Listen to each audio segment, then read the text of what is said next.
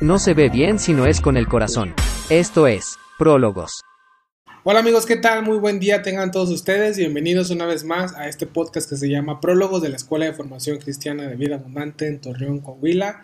Mi nombre es Oscar Muñoz y bueno, estamos muy contentos porque el día de hoy nos acompaña nuestro amado Chuy, líder de jóvenes aquí en Vida Abundante. Chuy, Sí. ¿cómo estás mi hermano? Muy bien, muy contento de, pues, de la oportunidad, del privilegio de estar aquí. Eh, pues eh, esperando que sea una conversación muy buena, muy fructífera Seguro que será. y que nos deje a todos algo, algo bueno, ¿no? Definitivamente, pues estamos muy expectantes de escuchar eh, en este programa contigo, pues tu punto de vista, tu perspectiva como hijo de Dios, primeramente, y en segundo lugar como empresario que eres, un Claro, emprendedor, Emprendedor. y emprendedor, un freelance, Sí, más o menos. más o menos un freelance, ok.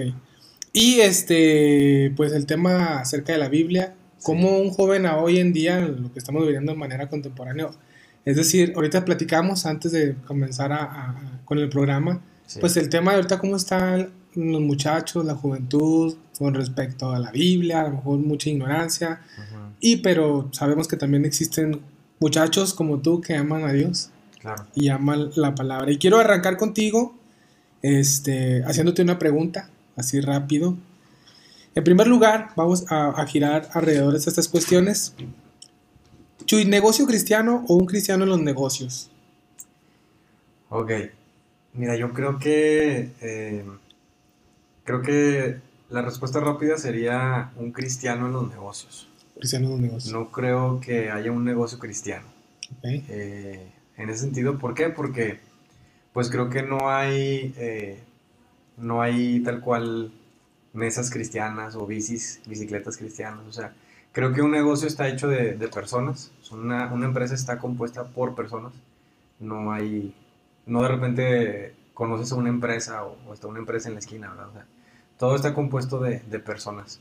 Entonces creo que las, las personas son las que hacen las organizaciones y eh, esas mismas personas dejan su esencia en ellas, ¿no? Entonces creo que eh, en esta parte sí tienes que, que separar esa parte y, y sí creo que totalmente es un cristiano en los negocios. Y- Un cristiano en los negocios. Ajá. Muy bien. Pues esto es importante. eh, yo sabía que tú eres una persona que, bueno, si, si no estoy mal, Sí. eh, tienes un tra- una empresa, un Ajá, negocio Sí. que, bueno, creo que tus papás lo tenían, Sí, es un negocio familiar. un negocio familiar, y bueno, tú llegas a, a una edad en que dices, tengo que tomar las riendas de este trabajo. Ajá. ¿Lo hiciste antes de Cristo o ya conocías o cómo fue? Pues em, yo, bueno, yo nací desde el principio en, una, en un lugar cristiano, este, siempre ha sido así. Obviamente ya un encuentro personal con Dios, pues lo tuve en mi adolescencia, o sea, ya, ya fue 14, 15 años, donde ya decidí que, que ya no era de la secreta, que, ya, que ya era cristiano.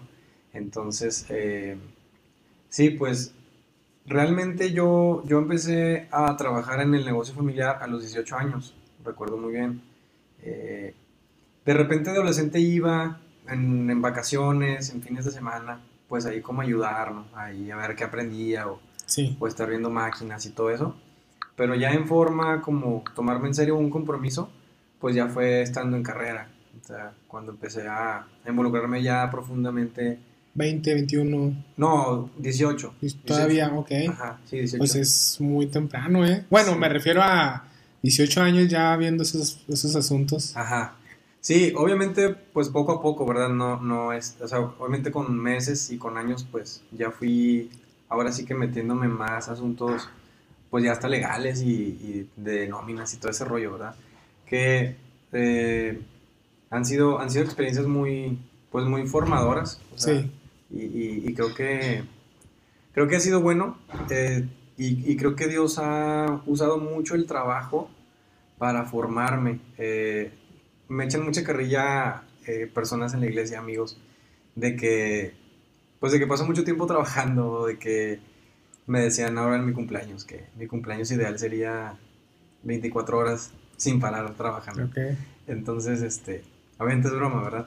Sí, sí, pero este realmente el trabajo creo que creo que ha sido una herramienta que Dios obviamente sin, sin yo esperarlo, pero Dios, veo, veo, o sea, veo hacia atrás, veo el tiempo atrás y, y siento que Dios ha, ha usado mucho esa parte en mi vida Para trabajar contigo. para trabajar conmigo, Ok. ajá, en mi carácter y todo. Bueno. Realmente nosotros nos dedicamos más a la parte de impresión, Ok. o sea, más bien somos un apoyo para gente que diseña o para gente que, que ya trabaja imagen de empresas.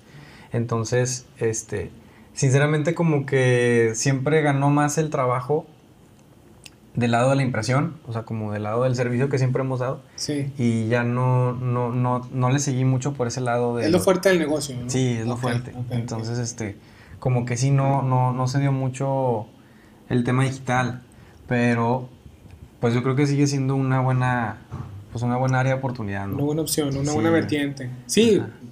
¿Quién dijo? Creo que Steve Jobs dijo si no tienes tu negocio en internet, No no existe. existes, ¿no? Pero bueno, Dios te ha bendecido, creo que te está yendo bien, estás Sí. a punto de casarte, tu esposito te va a ver, Sí. o te está viendo ahorita en a estos momentos. Entonces, pues me imagino que va a estar ahí apoyándote. Sí. Y bueno, yo te he dicho antes que el que hay esposa hay el bien. y Vas a Claro. conocer a Dios de otra manera si en tu trabajo, Ujú. ahora como esposo, Sí. va a ser también una manera que Dios te va, a te va a hablar y te va a tratar contigo. Bueno, siguiendo el tema y el margen laboral, Chuy, tú dices y comentas que Dios te ha hablado mucho a través de, o ha sido una herramienta Claro. para formarte.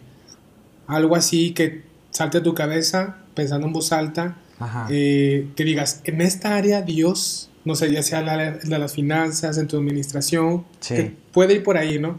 O no sé, en tu vida Marta, María, ese contraste. Marta María, claro. No sé, a ver, Ajá. cuéntanos, ¿cuál es la que más dices tú? Bueno, yo así como que en mi mente tengo dos, dos como puntos muy claros, ¿verdad? Por ejemplo, en la parte de, eh, en el liderazgo, o sea, en el desarrollo del liderazgo, eh, yo, yo eh, creo, que, creo que he tomado mucho una postura de servicio, tanto a mis clientes como la gente que trabaja conmigo. Eh, en ese sentido, yo, por ejemplo, trato de ser la primera persona en hacer las cosas que pudieran incomodar a otros, como por ejemplo sacar basura, por ejemplo barrer, por ejemplo eh, acomodar algo que, que todo el mundo le da, que todo el mundo le saca la vuelta a un, a un asunto. Ok. Trato yo de ser esa persona que hace la punta, que, que, que da- Acomedido. que comedido, Ok. eh, aún siendo pues eh, dueño o parte de la familia que es que, que maneja el negocio, como, como pueda verse eso, eh, quito ese título o quito esa posición y la guardo en un cajoncito y yo trato de comunicar que todo mundo podemos, eh, todo mundo, o sea, no es, no, no es por el título, no es por la posición, sino es este, la actitud que tengas, el corazón que tengas, ¿no? Entonces, yo trato de ser muy intencional en cómo me ven las personas que trabajan conmigo para que sepan que eh, no porque te tocó sacar la basura quiere decir que vales menos o porque te tocó lavar un baño este, estamos enojados contigo. O sea, no, trato de quitar ese tipo de ideas con mis acciones para que la gente se anime también a servir. O sea, que pueda decir, ah, pues si él lo está haciendo, eh, pues yo, yo con más ganas, ¿no? Porque pues aparte estoy recibiendo un, eh, una remuneración, etcétera. ok. Entonces trato de, trato de que mi vida comunique eh, la sencillez y el servicio en Ok. esa parte. Y, y eso obviamente que lo tomo de Jesús, obviamente que lo tomo de, de, de, de las enseñanzas de Jesús, de, de cómo Él fue, ¿no? De, de cómo Él eh, le dice a sus discípulos, eh, les tengo que lavar los pies, si no, no podrán ser parte, ¿verdad? Que creo Ok. que ese es el...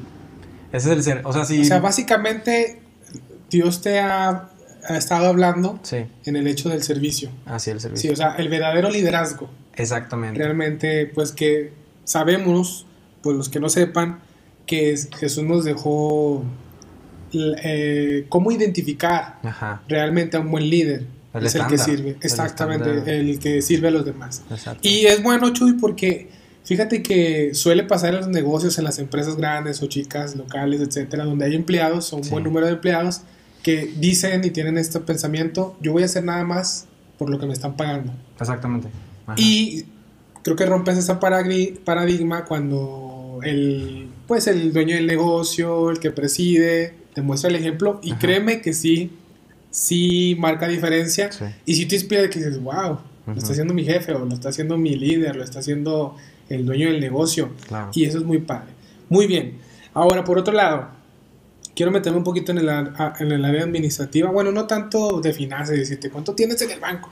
No, sino por este, esta, este punto de la Biblia que es muy importante y muy interesante. Pues como segundo punto, eh, ahorita que decías de Marta y María, sí, sí ha habido como que, sí fue una temporada donde Dios me habló, creo que fue el año pasado. Eh, no, miento, hace dos años, cuando me, me dieron la oportunidad de empezar a servir en adolescentes. Sí, este... pues Hace un yo- año. Hace un año. Ok. ujú.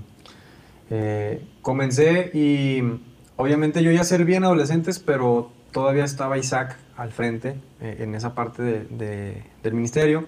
Entonces ya como que me dice, ¿sabes qué? Pues yo voy a estar en, en esta otra área, en entorno, en el grupo de, de jóvenes grandes. Y ya tomo yo el eh, liderazgo de, de adolescentes.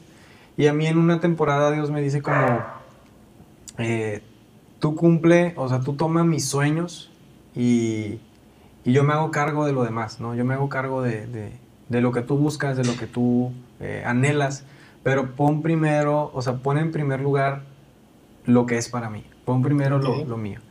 Y recuerdo mucho porque, porque recuerdo que ese semestre, o sea, esos seis meses donde empecé ya eh, a tomar pues el liderazgo en, en la iglesia, recuerdo que fue un mes, un, un semestre muy próspero en el negocio.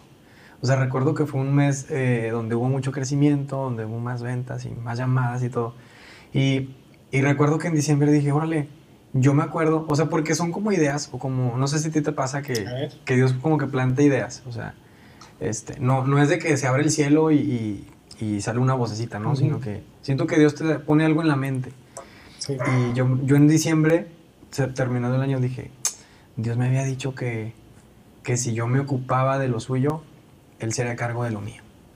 Y, y así lo viví. O sea, recuerdo que ese semestre fue como, dejé de afanarme un poquito eh, y poner las cosas, o sea, poner las cosas de Dios en prioridad.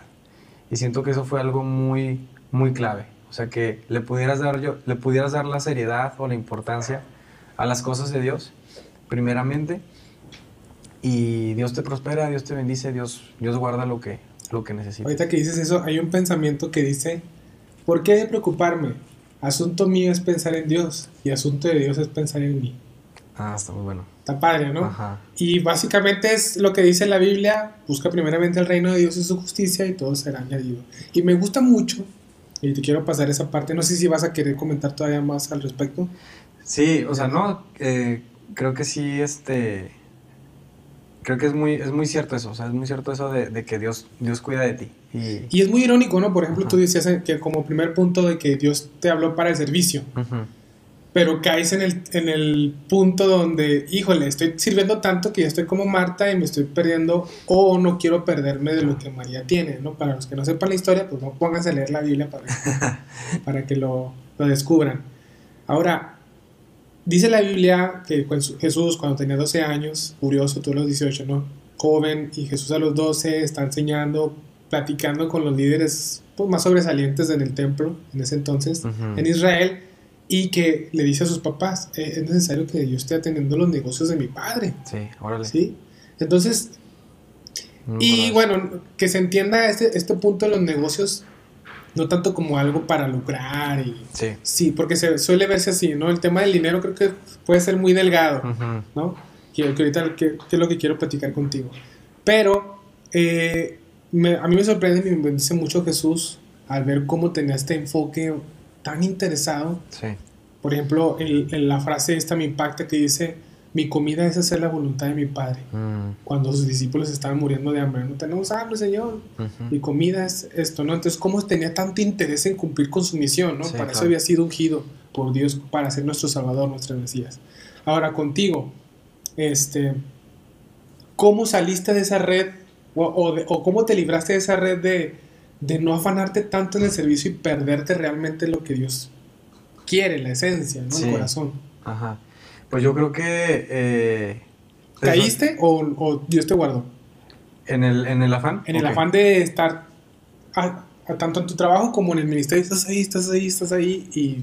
No, yo creo que sí caí, o sea, totalmente, este, de repente creo que puedes, puedes como que perder las cosas del lugar, ¿no? Desbalanceas mucho unas cosas y de repente también, pues, la relación con mi novia también afectó, o sea... Eh, ¿Pero fue por el trabajo de tu negocio? Sí, sí, por el negocio, o sea, por dedicarle mucho tiempo y mucho compromiso a, a, ese tema, ¿no? O sea, fíjate que muchas veces he pensado que también eh, un defecto que tuve o que he tenido es no aprender a decir no. Eh, por el punto de ser servicial. O sea, el punto de que te pidan algo que, que realmente, pues un servicio, o sea... Y siempre estar disponible, ¿no? Siempre estar disponible, como que llega también un punto donde... Fíjate que eh, hubo una temporada donde nos comprometimos con una empresa muy grande aquí en Torreón y estaba, estábamos haciendo letreros 3D. Letreros 3D eh, era algo que, pues que no hacemos todos los días. O sea, es, un mercado nuevo que ahorita la gente pone su restaurante y pone un, logo 3D, ¿no? Este, y para eso requieres otro tipo de maquinaria, otro tipo de, de, herramientas y todo eso. Entonces... Era algo nuevo. Era algo nuevo, es un mercado nuevo que... Tú pregúntame cuántos teníamos haciendo nada, o sea, ni un día haciendo. Sí, sí. Resulta que llega una persona eh, a pedir trabajo y me dice, oye, yo también sé hacer letreros, tal, tal. Y luego llega un amigo, o un cliente, un amigo mío, me dice, oye, tengo un proyecto de letreros de tantos miles de pesos, tal, tal, tal. Este, y dije, no, hombre, ya, esto es de Dios, y no sé qué. Y, y comenzamos. Me dan un anticipo, una cantidad fuerte de dinero, y comenzamos a trabajar, y, empezó a caminar eso. Pero, pues resulta que se complicaron muchas cosas, la persona que, que hacía los letreros empezó a faltar y luego de repente que tenía que resolver temas familiares y luego andaba quedando mal en otro lado. No, o sea, eh, un, un, tema así muy, muy mal, al punto que me retrasó un mes. O sea, retrasamos un mes el tiempo de entrega que se dio con ese cliente. Ahora, te estoy hablando que no es un trabajo de 200 pesos, o sea, era un proyecto muy fuerte, sí, sí, era un hotel. Sí, imagino. Entonces, este, había que mover los letreros con grúas, o sea, cinco pisos, una grúa. Era demandante. Era demandante, era pedir permisos, era cerrar calles, era poner tránsitos, era pedir permisos en protección. O sea, eran muchos, muchos pasos este, para seguridad y luego arneses y cascos. El tiempo de entrega era irreal. O sea, yo dije sí, yo dije que sí se podía, cuando no se podía. Y desconocías el y proceso. desconocía el proceso y desconocía todo. Desconocía todo lo que... Es que los cambios, lo nuevo, Ajá. es muy demandante, Es- pues por lo que estás aprendiendo. Sí, sí, totalmente. Ahora, yo siempre he sido como que de la idea, a mí me encanta hacer cosas nuevas. O sea, como que me encanta hacer algo por primera vez. La innovación, ¿te Sí, gusta la me- innovación? Me gusta mucho de que ah, ahora voy a aprender a poner una cortina. Y me gusta, ya veo, una, ya veo cualquier cortina y digo, ah, ya sé cómo se ponen. ¿Sí me explico? O sea, como, este, sí, averiguar cómo se hacen las cosas. Sí, soy- eso le encanta al cerebro, ¿eh? Lo Ajá. nuevo, aprender nuevas cosas, le encanta. Sí, o sea, entonces yo, yo soy muy así, entonces sí me, como que me, me aventuré en, esa, en ese proyecto y este, te digo, pues fue un tiempo de entrega irreal eh, y aparte pues no, no conocía los procesos y pues llegó al tal punto que, que te digo, fue más de un mes de retraso, o sea, en el tiempo y luego ya, este, al final no andábamos completando el dinero para, para poner los últimos letreros y luego la grúa y luego el permiso. O sea, ya se fue acabando el presupuesto, etcétera. Entonces ahí estábamos estirando Híjole. y ya andaba viendo dónde sacaba más dinero. Y, y el cliente no, no nos querían terminar de pagar la otra parte hasta que se hubiera cumplido el- la entrega, ¿no? Sí. Entonces, no, hombre, ya. Yo ya no veía el final. O sea, yo ya no veía el final de. de- y luego, aparte, eh, pues el negocio que tenemos, yo me. O sea, yo descuidé totalmente lo que ya estaba trabajando. O sea, yo, Mm, yo totalmente aventé todo, me dediqué a esto. Y ahí está que también acá se estaba batallando. O sea, acá se estaba quedando mal y acá del otro lado también. Entonces ya llegaron días, o sea, donde sinceramente ya era tanto el pesar, o sea, no, nunca había llegado a ese punto, o sea, de, de sentirme tan agobiado. Y este, me arrepiento de haber agarrado este O trabajo. sea, sí, o sea, no, y deja tú, o sea, me tenían que inyectar me, B12, algo así, un rollo, una medicina, no sé, unas vitaminas.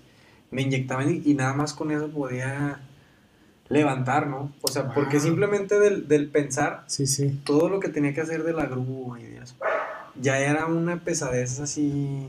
Mental, en física, alma, no sé cómo emocional. decirte. Wow, sí me imagino, ¿eh? Eh, son días como que dices, ya quiero que se acabe este día, o sea, ¿Qué dices? Ya quiero que sea eh, Navidad, o sea, ya quiero que ya quiero que llegue este día. Vacaciones. Ajá, o sea, porque ya no quiero, o sea, ya. Pero y luego sí terminaste, ¿cómo fue Sí, la conclusión? gracias a Dios, o sea, sí se terminó. No vayan a pensar que, que nos robamos el dinero. Si Pero- no, aquí te estoy haciendo publicidad y luego. Estamos quedando mal.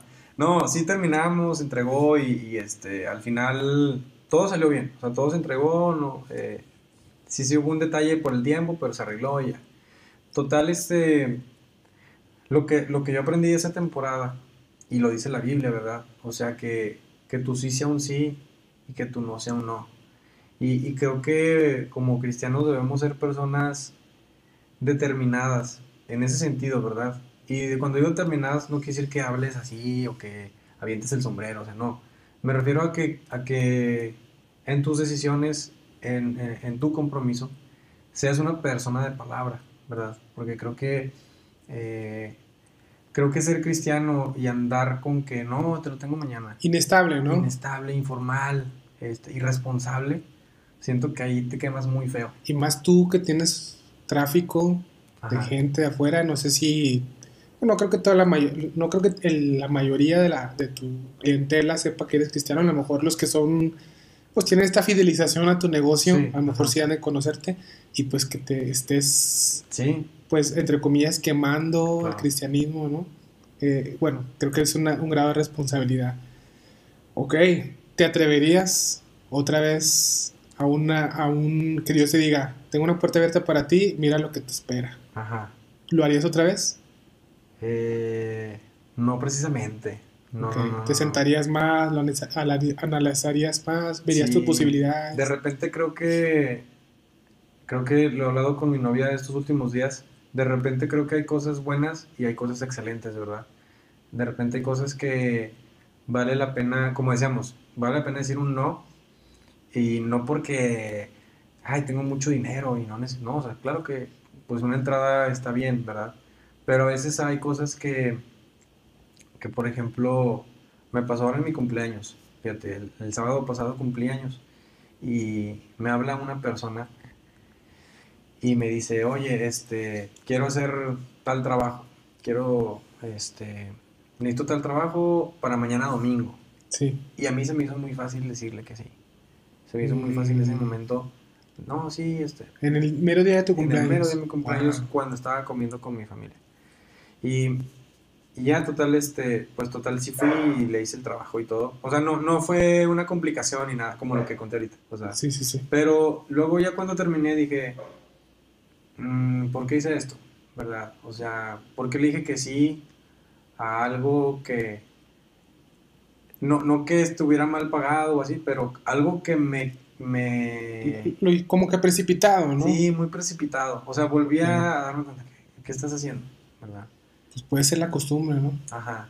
O que lo haces, lo haces y... O, o lo ves tan mínimo a lo que enfrentaste ahora anteriormente. Sí, sí, sí. Pero, dices, pero el punto es ya también ir, o sea, que te pase menos veces, ¿no? O sea, Sí. que ya no, no estés cayendo en ese, en ese punto todos los...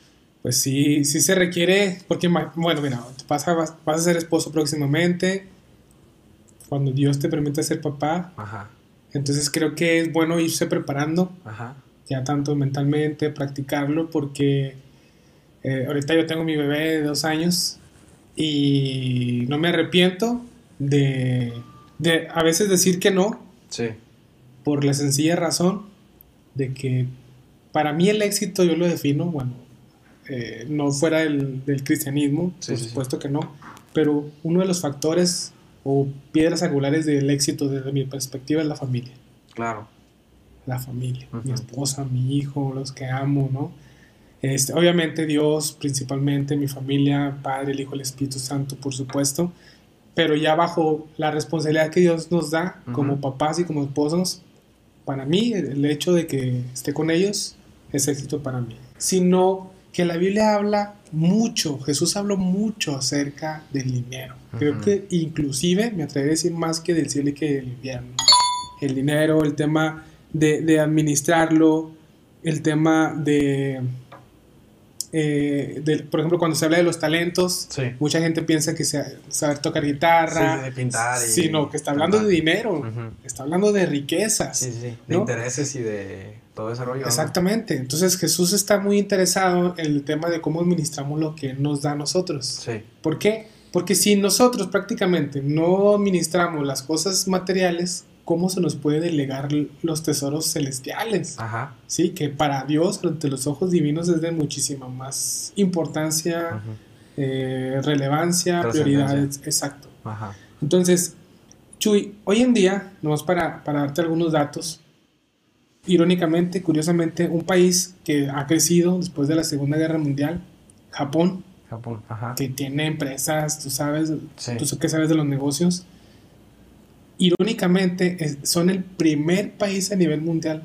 más endeudado, creciendo económicamente, pero con una tasa de suicidio alta Sí. y por otro lado, que se supone que está siendo próspero, pero estás endeudado. Claro. O sea, está siendo esclavo. Vamos, escuché una frase de un, de un cristiano urbano que decía, yo manejo el dinero, a ti el dinero te maneja. Ajá. Y es verdad. Tú también tienes una, un emprendimiento, un negocio que me has platicado. Yo, bueno, mira, yo ahorita me dedico, a, aparte de estar en la congregación, en el área del marketing digital, doy asesoría, doy consultorías. Gracias a Dios este, hay una plataforma que se llama SuperProf, ahí me pueden buscar. Ajá. Este, y eh, pues eh, hacen marketing con tu plataforma, tienes una cuenta, este, y ahí te ven, hacen publicidad, ponen en circulación, y hay gente a nivel nacional, siempre me ha, me ha pasado, me ha pasado también con canadienses y americanos que llegan a contactarme porque vieron un anuncio A de tu servidor. Y bueno, básicamente yo he decidido por, por la demanda que tengo yo con mi familia, con las cosas de Dios, este, tener ahora sí que esta parte de esto no, Ajá. a ti sí, Decides que por acá, quién- por así, por el tiempo que me va a demandar. Ajá. Porque yo sé que es muy demandante, ya me ha pasado, Ya. ya me ha pasado antes y este, llega el momento en que digo yo, no, es que no quiero esto. Ajá. O sea, sí, me puede ir muy bien eh, económicamente hablando, pero voy a estar ocupado siempre. Sí, sí, sí, Entonces sí. no quiero eso. Entonces lo que he hecho yo es detenerme y pensar por dónde, si es factible para mí, si es lo que yo quiero, si no me va a estresar, en el buen sentido. Claro. Hay un buen estrés que te motiva, Ujú. pero que no venga un descuido de mi parte, tanto familiar, Ujú. eh, Con con Dios, en el ministerio, etcétera. Entonces, este, doy asesorías de una hora Ok. y me programo. Oye, ¿Cómo Oscar, las das por Zoom? lo doy por Google Meet. Bueno, a mí me gusta más Google Meet, Ok. se me hace más simple. Ajá. Es, a veces por Zoom, dependiendo. Y Ya platicamos, asesoro ahí algunas cositas. Este, sobre todo hay gente que tiene miedo. Me ha tocado gente que está Ah, sí. que no sabe cómo hacerle. Ujú. Inclusive gente que ya tiene licenciaturas en mercadotecnia. O sea, mismos mercadólogos. Gracias a Dios me, me- me- me contactan y platicamos. Sí. Y, y- y es gente que eh, a lo mejor no está, no ha navegado tanto en el tema digital, que no, con- no sí conocen los términos, pero no los han manejado, ¿me entiendes? Como, no sé, un, embudo de conversión en una página web, Sí, sí, sí. Este, un carrito de compras, un remarketing, o sea, saben del concepto, saben cómo hacerlo, pero No lo han, no lo han no lo, aplicado. exactamente, Ajá. eh, sobre todo en línea Sí. so- sobre todo en línea. Entonces ya me consultan, digo, mira, puedes hacer eso, puedes hacer aquello, porque gracias a Dios allá en el sur estuve trabajando en una agencia de viajes Sí. Y ocho, yo no quería nada de ventas, no quería nada de, de publicidad, de... Yo quería trabajar nada más en las redes sociales como un community manager, un diseño de esto y lo otro, ahí está, ya me voy. Ajá. Pero haz de cuenta que Dios me aventó, métete, Ajá. en una ocasión recuerdo que eh, la gerente de ventas, no más bien, sí, la gerente encargada de, de ahí donde estábamos trabajando en la oficina, pues ya estaba muy estresada, la, la dueña de la agencia dijo, ¿sabes qué? Te me vas a vaca- de vacaciones, vete con tu familia, se fue a Acapulco, y estábamos en Cancún, Eh, entonces dejó el trabajo ahí, yo estaba ahí en la misma oficina que ella, con la administración y todo, y yo estaba con mi feliz, Ajá. cómodo con mis redes sociales, atendiéndolas y así, hasta que fue muy necesario, sin que nadie me dijera, que me metiera al tema de las ventas, Sí. Al mundo digital, en, en- en la publicidad, en el marketing y en la administración de las ventas. O sea, empecé a ver los ingresos y tan- como era agencia de viajes, había turismo, renta de automóviles, de vans, Ujú. eh, via- compras de, de vuelos, servicios, Cancún, Cuba, este, Miami, etcétera. Entonces tuve que meterme y yo estaba en blanco, yo estaba en cero. Entonces fue, al principio decía, no, yo, ¿cómo? esto no me gusta para empezar. El tema de las ventas yo lo miraba así como que, Ajá. no, me voy, como que me voy a contaminar con Ajá. el tema del dinero porque, digo, hay una línea delgada que la gente es otra con dinero. Sí. Cuando se trata de dinero la gente es muy desconfiada, ¿no? Suele ser desconfiada. Ujú. Pero me metí al final de cuentas, este, me empezó a gustar. Eh, la, la- cuando regresa la chica ve que pues tu servidor hizo el trabajo de ella, fíjate, gracias a Dios. Y tenía todo, nosotros tenemos cupones de reservas, lo tenía todo organizadito, todo trabajadito, le reporté todas las entradas que tuvimos, todas las ventas que se tuvo, este, los clientes, dejé a un lado las redes, me, Ujú. me centré en esto y, y me felicitaron. la Sí. y me dijo la dueña, pues te vas a estar mano derecha de la, de la gerente de aquí en la oficina. Órale, está bien. Entonces me motivé y me metí a hacer un- una carrera técnica de marketing. Qué padre. Me tuve ocho módulos en una universidad en línea de, de Colombia. Órale.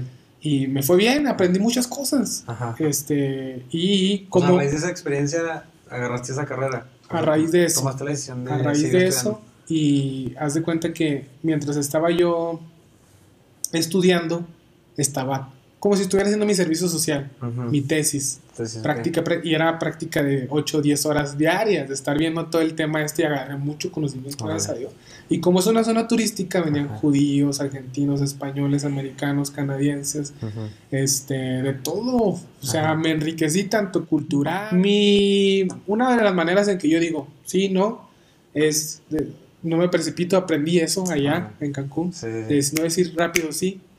Eh, Dios me lo mostró, me lo enseñó, porque una vez, in- inclusive allá en Cancún, hubo un, un momento en que la agencia se comprometió con otra empresa a hacer, pues, como que una alianza, alianza comercial, en donde los empleados también iban a ser como que regulado, legal todo. Ajá.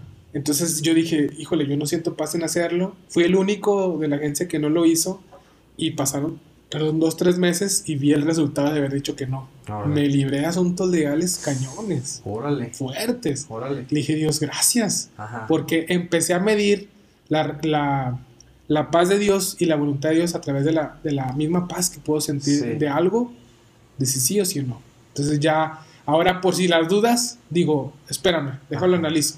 Y hago eso.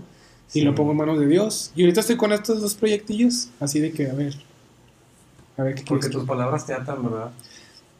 Dice un brother de España, dice, las palabras comprometen, Ajá. prometen. Y es Ah, verdad, Sí, sí, sí. te precipitas y caes. Entonces, ah, por ese lado he aprendido ahora. Todavía de repente, y tropiezo, ¿no? Ajá. Pero voy aprendiendo. Mi, mi cerebro como que se va capacitando de decir, Tranquilo. espérate, Ajá. o doy un paso. A veces cosas muy tentadoras. Mira, vamos para adelantarte algo. Tengo un, un amigo muy bueno, súper hipermercadólogo, en el sentido de que es el Michael Jordan de la mercadotecnia. Órale. ¿Hacia ese nivel? O sea, eh, me refiero en el sentido de que es, ya es como era Michael Jordan de ambicioso, de que quiero ganar, quiero triunfar, así. Encima de todos. así.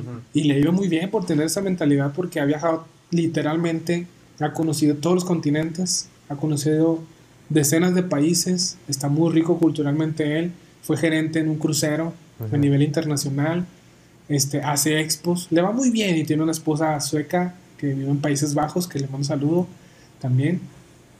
Y eh, me invitó a ser su socio, brother. Órale. Y llegó un momento en que yo dije que sí, porque fue muy tentador. Estando allá, imagínate. Ujú. Eh, y de repente Dios me dice que no. Órale. ¿Cómo que no, señor?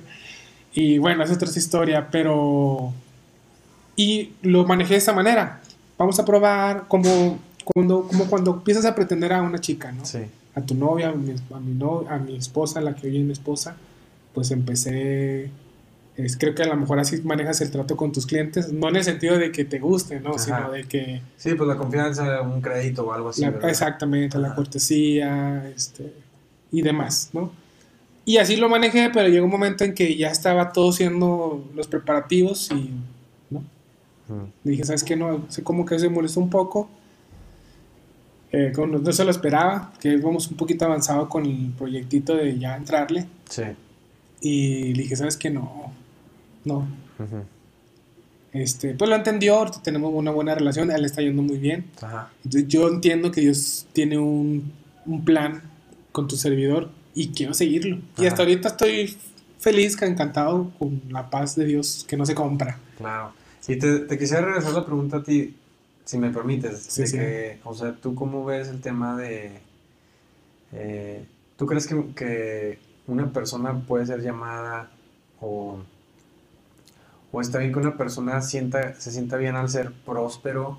O sea, que, que estemos llamados como cristianos a ser prósperos, que deberíamos pensar que Dios está con nosotros si vemos prosperidad en nuestra vida o no precisamente. Eh, y antes de que me respondas, te puedo comentar que tengo, eh, tengo unas personas cercanas que sí son de la idea.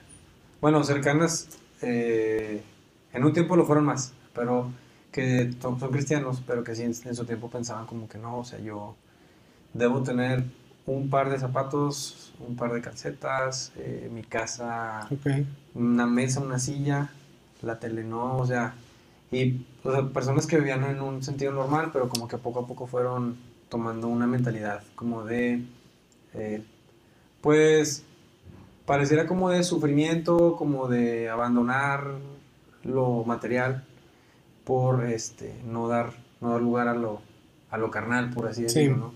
¿Tú cómo has vivido, o sea, si has vivido algún tiempo ese, ese tipo de pensamiento? Mm, no, no, no, no, gracias a Dios no he tenido ese prejuicio. Siempre, gracias a Dios, he entendido el equilibrio que puede tener un cristiano, porque hay extremos. Ajá. Por un lado, están los que tienen esta inclinación ascetista, si se dice, o del ascetismo, Ajá. que era algo así más o menos parecido a Juan, Juan el Bautista, que vivía en el desierto, que comía, este, apartado de la sociedad, vamos. Sí, sí, sí. Y Juan tuvo sus discípulos y muchos de esos discípulos que fueron ascetas este, se iban al desierto con tal de no quererse contaminar con las cosas del mundo y entre más eh, ah, reprimían los deseos del placer, de, lo- de las cosas materiales y se aislaban, Sí. fue tanto el extremo de aislarse por quererse guardar para su Señor, para Dios y agradarle, queriendo ser espirituales, que cuando vino el Mesías ellos estaban en el desierto. Cosa irónica, ¿no? Entonces, por ese lado existe un, un- un extremo. Sí, sí, sí. Ahora, por otro lado está, vuelvo al punto de este, cuídate del engaño de las riquezas. ¿Dónde está tu corazón? Jesús dijo, donde está tu tesoro, ahí está tu Ahí está corazón. tu corazón. Ahora, yo entiendo que Dios puede levantar a un hombre y bendecirlo. Vamos, los padres, los patriarcas de Israel, el padre de la fe, el padre de nosotros, eh, eh, eh, con respecto a la fe, que es Abraham, era multimillonario. Claro. Vamos con Job. No, amén. Ahora, el punto aquí es que Dios nos pruebe, nos capacite y nos, nos, nos, nos lleve a un punto en que prepara nuestro corazón para la bendición, como Ujú. con Abraham Ujú. en el desierto, y a Job con la sabiduría. Porque él pensaba que, bueno, entendía en este punto, no conocía la otra parte de la sabiduría o la otra cara de la moneda de la sabiduría, cuando inclusive aún en, en la escasez Ajá. eh, está Dios. ¿A qué me refiero con esto? Porque hay cristianos que pueden pensar, y hoy en día de manera contemporánea, que los pobres cristianos son pobres por su mentalidad, Ujú. y están muy equivocados Así es. porque en los tiempos de la iglesia había muchos eh, cristianos fieles que morían por Cristo, que daban su vida por Cristo, su familia por Cristo, que eran pobres. Sí. Y que Pablo hacía recolectas y ofrendas de otros hermanos prósperos para bendecir a los hermanos pobres, a los huérfanos, a las viudas, etc. Entonces Sí. no quiere decir que ser pobre no está Dios ahí. Claro. Por otro lado, no quiere decir eh, en evidencia que tener mucho está Dios ahí. Ajá. Viene el equilibrio este, ¿no? Ajá. Entonces hay que cuidarse por ese lado, O sea, ninguna de las dos cosas define nada, ¿no? A fin de cuentas. ¿no? O sea, ahí está la, por ejemplo, como le decías ahorita, ahí está la, la enseñanza en Job, ¿no? Que aún en la escasez, Dios está ahí en medio, ¿no? Y creo que era como que, eh, era lo que Dios quería tumbar, como Jesús lo tumbó en el, en el Nuevo Testamento, Dios también esa misma enseñanza a través de la vida de Job, ¿no? Y la vida de Job para mí es algo como, es muy impactante, eh, bueno, esa historia, ¿no? Como, pues me imagino Job tanta, en medio de tantas preguntas, tantas dudas, eh, queja de parte de su esposa, eh, cuestionamientos de parte de sus amigos, ¿no? O sea, tantas, Feo. tantas situaciones La enfermedad, hermano. enfermedad, o sea, era algo no solamente económico, sino que creo que fue hasta espiritual y mental, o sea, llevó, Todo. se llevó un límite a su persona, ¿no?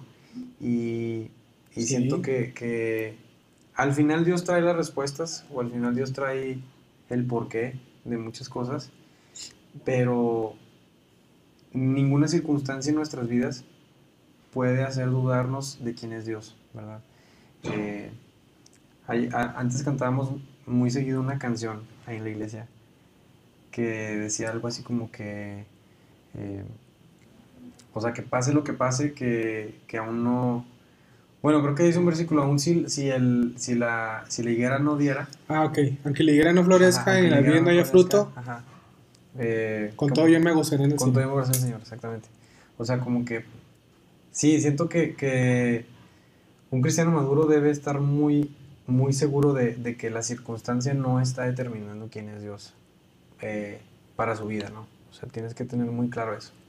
Que, que no es ni Sí. cuánto, ni, cuán- ni cómo, ni, ni cuánto tienes, ni cuánto no tienes. Ajá. O sea, es Dios Que- primero. Es que eh, todo se resume, desde mi punto de vista, en tu concepto de la eternidad Ajá. y del reino de Dios. De que entiendes que este mundo está caído, está bajo maldición y que esto no es todo. Por lo tanto, eres un peregrino, Ajá. que tienes esto y luego entender el concepto de tu mayordomía, que todo lo que se te da, entre más se te da, más se te va a demandar, Sí. tanto económicamente como espiritualmente, materialmente. Y vamos, es esto, el punto. ¿Dónde está tu corazón? ¿Sí? Si nosotros nos concentramos en las cosas de Dios, vamos a vivir bien, bien agradecidos y somos prósperos. Claro. Pero nuestro corazón va a estar en Sí. Cristo. O sea, vamos, yo, digo, yo tengo un lema que dice, con el corazón en el cielo, pero con los pies en la tierra. Ah, está bueno. ¿Así? Sí. O sea, qué interesante que también creo que Jesús estaba en medio de la sociedad, ¿verdad? Y de lo más bajo de la sociedad, o sea, de lo más polémico. Escasez en todo, bueno, al, al menos en su ministerio, Ajá. lo vemos. Ajá. Eh, en medio de la escasez, pero siendo, siendo el dueño del oro y la plata, ¿no? Eh, no puede decir ni próspero porque pues él es dueño de... Pues no, está escrito, por nosotros hizo pobre para que nosotros fuéramos Sí, ricos. En la exactamente. fe, en la gracia y económicamente, económicamente también, ¿por qué no? Pero qué, qué, qué padre el punto que tú decías de que eh, Jesús fue una persona socialmente funcional. Sí, da- o sea, quieres dar pasos muy largos o muy distantes, ¿no? Cuando debes de empezar por lo más pequeño. Vamos, inclusive pasa mucho, ahorita lo platicábamos antes de, de- de comenzar, eh, ahorita la maestra, que cómo existe gente que tiene mucha hambre Sí. por el conocimiento de la palabra y que no estamos haciendo esto y que sí, sí. eh, cosas de ese estilo y pasan por alto las cosas más prácticas de la vida cristiana, Ujú. como someterte y honrar a tu patrón que es cruel Ándale. como honrar a tus padres que a lo mejor a veces son injustos, como amar a tu esposa cuando no la entiendes, Ujú. o viceversa, que te sometas a tu esposo porque es como honrar a Jesús mismo. Entonces todas esas cuestiones que son chiquitas de la vida práctica creo que hasta pueden ser más, eh, no demandantes, sino un estándar más espiritual Ajá. que quererte entender todos los simbolismos de Apocalipsis. Totalmente. Pero a veces como que nos podemos ir por una, por una idea o, o por un, no sé si llamarle sentimiento, como de querer agarrar lo misterioso, lo, lo, este, lo polémico a veces, ¿verdad? O sea, mm, vacías, o sea, vas, vas vaciando tu vida cristiana o vas, vas este, buscando temas polémicos o temas este, muy avanzados eh, cuando estás descuidando, como tú dices, las bases más esenciales. que dice Jesús, ¿no? O sea, eh, serán, en esto serán conocidos, en que se aman los unos a los otros. Y tú sientes que, ¿eso qué? A ver, a mí Sí. enséñame de... Enséñame de la, la cuarta bestia. Las y 70 semanas de Sí. No, no, yo quiero... No, oye, pero si tú mides esas palabras, o sea, si tú mides el tamaño de, ese, de esa declaración, ámense, serán, serán conocidos en que se aman los unos a los otros. Wow, o sea, eso es un peso tremendo, o sea, eso no es nada fácil. Sí, Es una cosa tremenda, ¿no? para espirituales. Ajá, Para alguien que, se, que de verdad se muere a sí mismo. exactamente. O sea, si, si- si tuviéramos esa, creo que ese entendimiento este, de las palabras de Jesús, siento que nuestras vidas cambiarían demasiado. me pasó una anécdota estando en el sur que eh, me invita el pastor donde estábamos congregándonos a que fu- fuéramos a una reunión de hombres. Entonces ya estábamos ahí y me dijo Oscar, si yo no llego, empiezas tú y me ayudas con el tema. Fíjate. Ah, órale, va. Si no llega esta, no, perdón, me dijo, voy a llegar yo, pero hay una persona que va a estar ahí con nosotros, que invité, si no llega, le empiezas tú. Total que pues ahí este, eh, el ritmo de vida está a veces inestable por los trabajos como es una turística. Mucha gente trabaja en la noche, en la mañana y hay mucha transición Ajá. de hermanos que vienen de Argentina, vienen un rato, se van. Bueno, total, que había gente nueva. Entonces, yo no ubiqué a la persona invitada Ok. y dije yo, pues vamos a empezar porque ni siquiera había llegado el pastor. Ya empecé yo. Y él no se presentó ni nada, o sea, él- No, nada más no, ahí no. estaba sentado y pensé que era alguien nuevo, invitado, estaban otras personas. Éramos varios hombres, éramos varios hombres, un buen grupito. Entonces ya le dije, bueno, vamos a estudiar la Biblia, vamos a, a- Y creo que estaba leyendo Mateo 24. Entonces comenté algo acerca, no fue el punto eh, del mensaje, pero nada más porque lo estaba leyendo lo, lo, lo agregué ahí. Entonces leí Mateo 24, hice un comentario acerca de la iglesia y creo que del arrebatamiento, algo así. Y salta este brother. Y empieza, no, que estás mal y que sí, que sí. Y yo, no, está bien, ¿eh? Y, y, y lo hizo como tres veces. Se me paraba cada rato. Ajá. No, es que tú así, mi-". Entonces ya le dije, oye, ¿qué te parece si al finalizar el tema, pues eh, compartimos ideas, dialogamos y este, pues debati- debatimos ricamente, ¿no? Sin faltarnos al respeto y, y nos enriquecemos. Ok, está bien. Órale, pues das tu palabra, sí, está bien. Ya. ¿Cómo vas a seguir? ¿Quién sabe qué? Le seguí y volvió a interrumpirme. No inventes. Total que el, el el- la reunión se empezó a sentir un poquito hostil, tensa, incómoda, inclusive para los que estaban ahí y para mí también, por Ajá. supuesto. Que de repente llega el pastor también y empieza a ver todo, no dijo nada, como que esperando a ver qué hacía yo. Sí. Entonces fue bien padre, tú, este, Chuy, porque me acuerdo que estando ahí empecé a, a discernir ciertas cosas, ¿no? Espiritualmente hablando. Entonces yo me quedé callado, ya no quise decir nada. Empezaron a involucrarse otros hombres del mismo grupito. Y haz de cuenta que otros empezaron a tener como que un favoritismo por tu servidor Sí. y otros apoyando lo que el otro comentaba Órale. a otra persona. Yo no dije nada, me quedé callado y de repente dije, déjenles digo algo, ya después de, unos de unos buenos minutos ahí que ellos estaban hablando y estaba, haz de cuenta, no, que un debate ya, haz de cuenta. Le digo, a ver, ok, vamos a suponer que tú tienes la razón, te la otorgo, que tú eres el que está, el que está bien y Correcto. yo estoy equivocado. Voy a reconocer que estoy equivocado. Vamos a suponer que estoy equivocado, además. Pero quiero preguntarte algo aquí delante de todos y esto va para todos. ¿Cómo está tu relación con tu esposa? Un silencio sepulcral. Wow. Ajá. Todos nos quedamos callados. Nadie dijo nada. Él agachó la mirada, se quedó pensativo, muy pensativo. Le dije, independientemente de eso, sí, vamos a suponer que conocemos estas cosas, estos misterios, y que yo estoy equivocado, te doy la razón, pero prácticamente lo que le dije, ¿y ¿de qué sirve esto cuando tu casa está Ujú. patas arriba? no? Claro. Totalmente. Entonces le dije, ¿qué les parece si oramos por esto? Para que Dios nos, como hombres que somos, que presiden su casa, atendamos lo que debemos atender y obviamente pues tener esta congruencia, ¿no? Sí, sí, sí. Vamos, nos agarramos de las manos, empezamos a orar, ¿no? Al último nos abrazamos, ese cuatillo se me acercó, no, muchas gracias, quién sabe qué. Y el pastor vio todo. Y al otro día me habló, oye Oscar, perdón, mira que este cuate tiene esta fama, tenía la fama Ajá. de haber hecho una división anteriormente, Órale. ahí mismo en esa congregación, y de haber pues eh, influenciado a que varios hermanos de la iglesia en ese entonces pues tomaran sus ideas y Ujú. se alejaron. Entonces yo le dije, con razón sentía lo que sentía, ¿no? Entonces te fijas cómo es que un, un, un brother es- que estaba ahí presente después me dijo, no, estos tipos de personas son como los, los hermanos violín, tienen una cabezota, pero tienen el corazón vacío. Ajá. Y bueno, no creo que tan así él haya sido, porque pues tenía buenas intenciones, pero nos no te das perdemos. cuenta, ¿no? Tenemos puntos ciegos. Ajá. Tenemos puntos ciegos. Mira, perdón.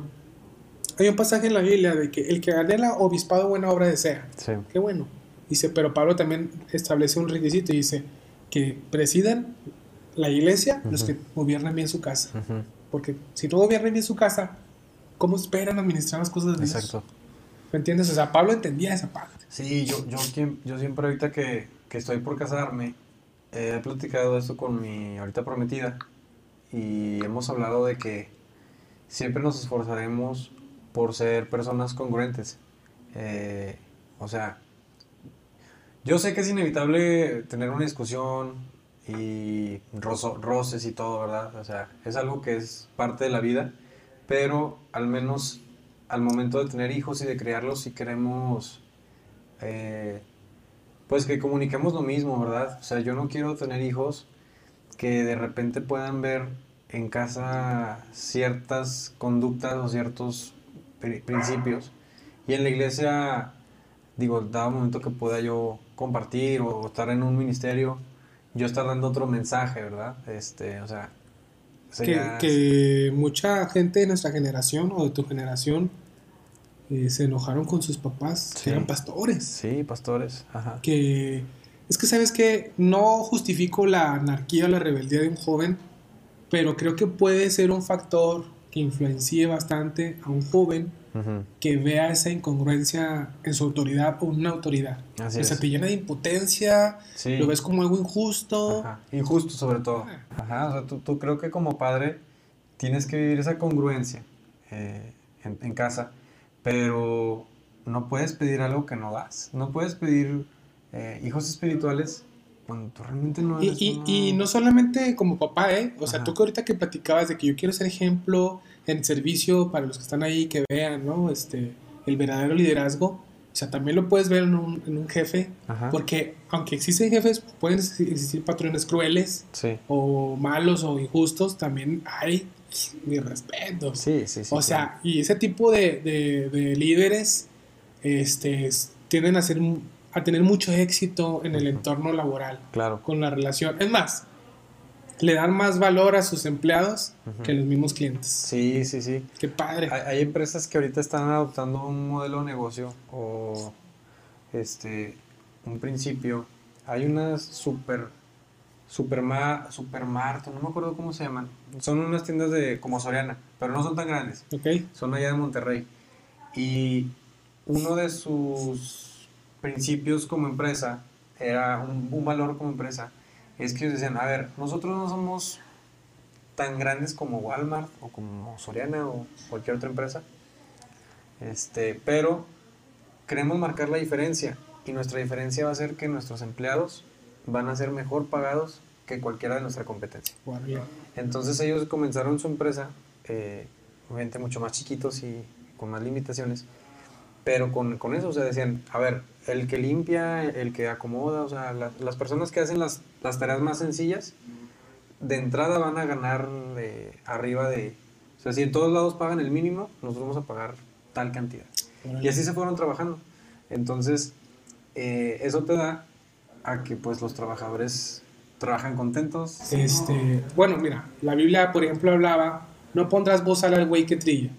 Mm, O sea, es verdad, si está trabajando, deja que se vaya alimentando. claro. Y Pablo dice, ¿por qué creen que se escribió eso? ¿Para los animales? No, se escribió para nosotros. Sí. Sí, no pondrás voz al güey que trilla. O sea, que el obrero es digno de su salario Así es. y que, curiosamente, cuando se trabajaba la tierra, que es la que te da frutos, Ajá. poniendo como ejemplo una, la, la analogía de un empleado, ¿cómo es que cuando dejas de descansar a, a la tierra por un año cada siete años, o sea, Ajá. eran seis años seguidos de trabajarla y un año más. sabático, Dios por algo lo sabía, Sí. para que te rindan más. Exactamente. Eh, Creo que escuché de Google que eh, permite a sus empleados los sábados, los que van a trabajar los sábados, porque creo que tienen semana inglesa, que vayan en pijama, Órale. que vayan en pijama, trabajen.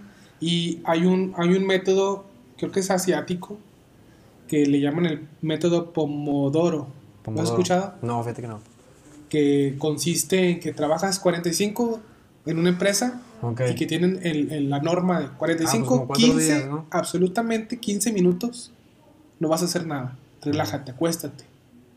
Así lo manejan. Otros dos horas seguidas y agarran media hora de descanso y así. Mm, Entonces, comprobado que el cerebro recompensa ese descanso y rinde más resultados, da más resultados, rinde más frutos. Sí, claro. Sí, y, y ahí yéndote como a lo más chico, a lo, o sea, lo más pequeño, pues simplemente el sueño, ¿no? O sea, eh, es reparador, o sea, es el, el descanso es, es tan vital para... Mira, estoy leyendo un libro que se llama este, Sin novedad en el frente, Ok. de un cuate que se llama Eric Remarque. Muy padre. Y, y- y curiosamente, eh, acaba de salir una película en Netflix que se llama así y está basada en la novela. O sea, Ah, hay muchas cosas que no vienen, pero está re padre, te la recomiendo. Este, haga- hablan de la crueldad, de lo crudo, de lo que fue realmente la Primera Guerra Mundial. Órale.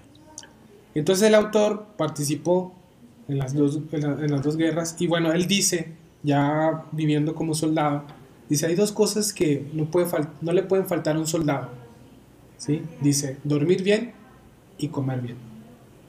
Porque era lo que más val- valor, eh, tenían, le, da más, le daban más valor Claro. estando en medio de la guerra. Ajá. Entonces nosotros como cristianos estamos en medio de una guerra, esta Sí, guerra sí, es- sí. es espiritual y qué bueno es, tanto para ti que trabajas, aparte que fíjate, tenemos trabajo doble, Ajá. estás trabajando espiritualmente para guardar tu corazón y todavía te casas intelectualmente, mentalmente, físicamente, te rodeas de gente que tiene otros principios, otros valores que no son los tuyos, es difícil Sí, caminar es una con- contracultura. feo. Ajá. Entonces estás luchando, queriendo hacer luz, ¿no?